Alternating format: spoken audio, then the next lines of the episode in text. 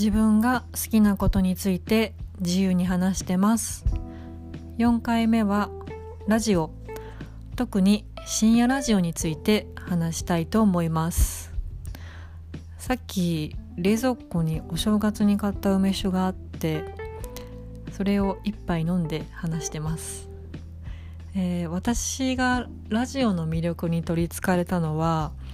だいたい12歳ぐらいの時だったと思います。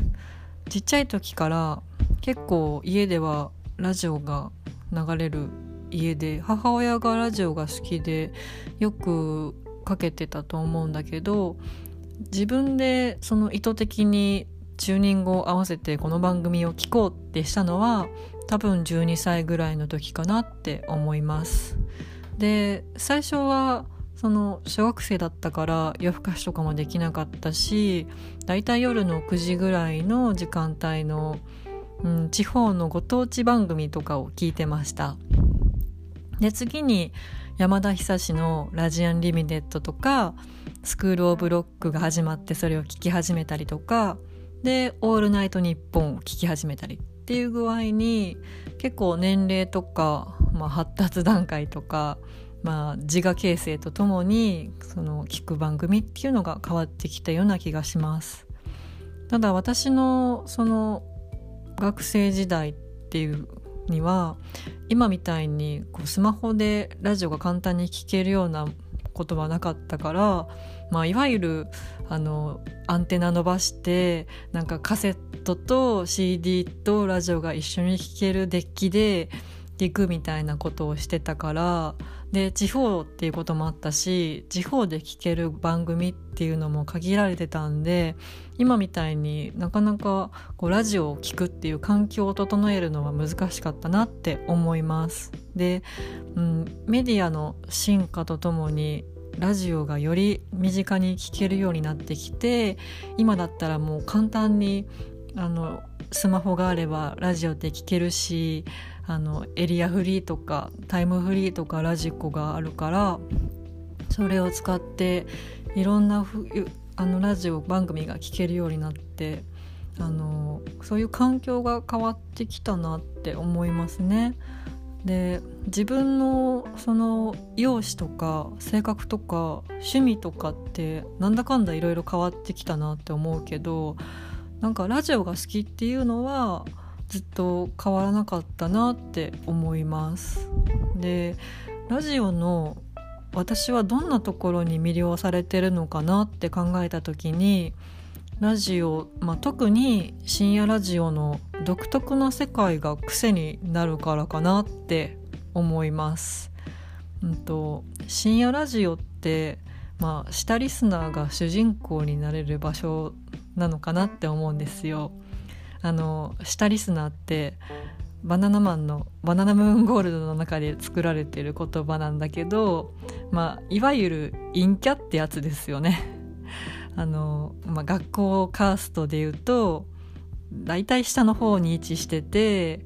まあクラスの中心的存在にはなれなかった人たちでだけどそこにまあ所属していることを誇りに思ってまあ決してカーストの上位にはなれないけどなれない自分っていうのにまあ酔う瞬間があるんですよ。それが深夜ラジオを聴いている時かなって思います。うん。深夜ラジオにはなんかそんな魔法があるんですよ。で、深夜にこんな面白いことやってるのをクラスで自分だけしか知らないとか、こんな下品な下ネタを自分は聞いちゃってるんだぞとか、自分にはこんな一面があることを他の人は知らないよなっていうようなあの越に入れる瞬間があってそういうのがたまらないのかなって思いますだから、まあ、ある意味で超ポジティブ思考を持った自称ネガティブな人たちが集まる場所が深夜ラジオかなって思ってます私は。なんか深夜の闇が結構心を開放的にさせるのかもしれないけどで今でこそこう芸能人が YouTube に進出してきたから、まあ、そういうの機会は増えつつあるけど一人の個人がその個人の考えとかフリートークっていうのを30分以上聞けるコンテンツは昔はラジオしかなかったんじゃないかなって思います。で今でも個人チャンネルの YouTube ではこう成し得ないような味がラジオにはあってそのパーソナリティとリスナーの関係はなんかもう結構ちょっと宗教っぽいものがあるかなって思うんですよ。なんか教祖と信者みたいな関係まあそれってラジオだけにかかわらずアイドルとかアーティストとか、まあ、芸能人とかにも通じることなんだと思うけどそのラジオの特徴って、まあ、さらにその制作スタッフとかもファミリー化してるから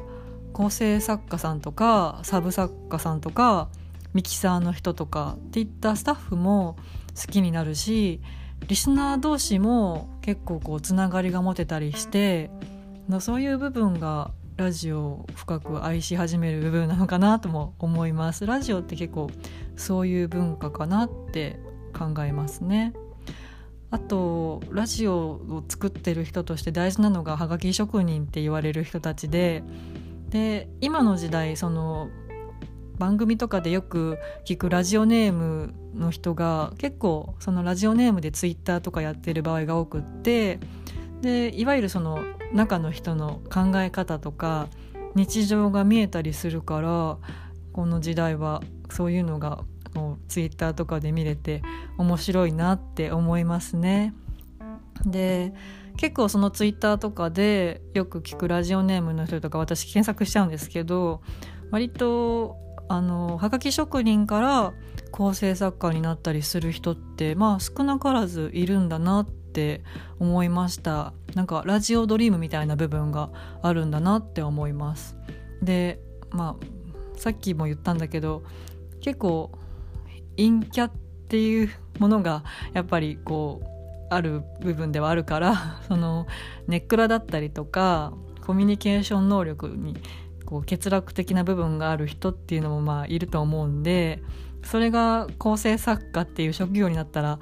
どうなるのかなっていう部分も、まあ、少なからずあるのかなと思っててこれはそのオードリーの若林のエッセイ本にも書かれていることがあって話があってあのその人間関係不得意っていう話だったと思うんですけどその私エッセイの話を読んでなんか痛いくらい共感してしまったんですよ。うん なんかラジオの好きな人の特徴が出てるなみたいな 思いました。でちなみに私もその話に出てくる渋谷駅の岡本太郎の「明日の神話」をずっと見てた時ありましたね。うん、あと深夜ラジオリスナーってこういう人っていうのが分かる曲があって、えっと、クリーピーナッツの「足りない2人」っていう曲があるんだけどこの曲はそもそもクリーピーの2人が山ちゃんとオードリーの番組がラジオの番組が好きでで山ちゃんと若林の2人の「足りない2人」っていう番組テレビテレビだと思うんだけど番組があってでそれがそのまま曲のタイトルにもなってるらしいんだけどでこの曲は深夜ラジオをこう愛する者の生態がこうありありと書かれてて結構かっこ悪いところがありのままに書かれすぎててもう聞いてて結構ドキッとするんですよね。でもう自分のことすぎて笑けてくるしだけど曲自体がめちゃくちゃかっこいいからもうやみつきになって聴いてしまうんですよ。うん 沼ですよね でこれは余談なんだけど私の好きな作家に西加奈子さんがいてでその西さんの作品って、まあ、結構自意識に苦しむ主人公が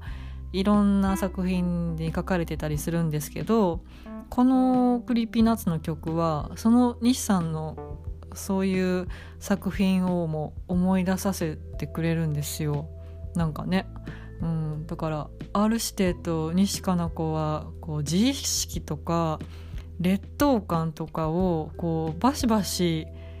突きつけてくるんですよね。そういうラッパーと作家だと思います。2人ともねそういう人のこう疲れて痛い部分とかあの 聞きたくない耳を塞ぎたくなるような人の苦しみとか隠してたい部分とかっていうのを書く天才だと思いますね。はい、だけど傷つきそうになるけど必ずね救いの光を当ててくれる2人でもあるからそりゃ芸人のファン多いなって思いますよね。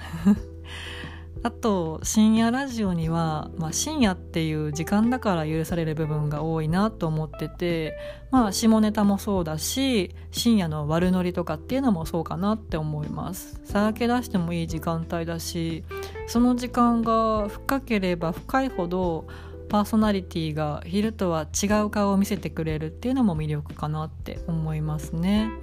でリスナーとパーソナリティの信頼関係が信頼関係ができてくるからこそまあそこには、まあ、知らない人から傷つけないでほしいっていう世界も生まれてるかなって思うんですよ。でもまあ時代とともにリアタイじゃなくていつでも聞かれちゃうようになって、まあ、結構コンプラとかにも厳しくなってきたと思うんですね。だから番組やパーソナリティのことをまあラジオ文化に精通していない人にいろいろ言われちゃうこともあってそれに傷ついてしまうことがあるんですよ。私たち。傷つきやすいから。でまあそういう脆い部分も、まあ、深夜ラジオにはあるかなって思いますね。で今のコロナの時代になってラジオの作り手もあらゆる工夫をしながら続けてくれてると思いますラジオ業界もなかなか大変なことも多いんじゃないかなって想像するんだけど